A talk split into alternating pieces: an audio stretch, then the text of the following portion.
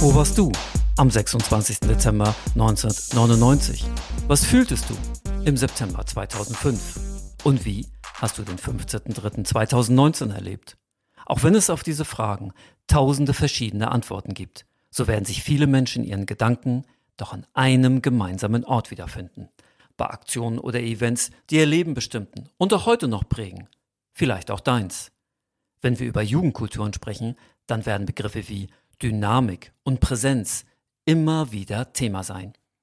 Nichts steht mehr für die Beschreibung von Jugendkulturen wie diese mitreißende Kraft der unmittelbar gemeinsam geteilten Erlebnisse, die explodierenden Gefühle und die Intensität eines verbindenden Lebensgefühls.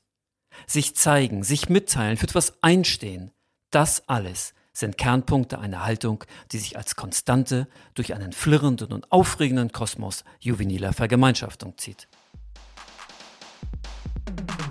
In unserem Podcast wollen wir diese Lebendigkeit transportieren, mit unseren Hörerinnen und Hörern ins Gespräch kommen und viele Menschen für die Idee eines Museums für Jugendkulturen begeistern.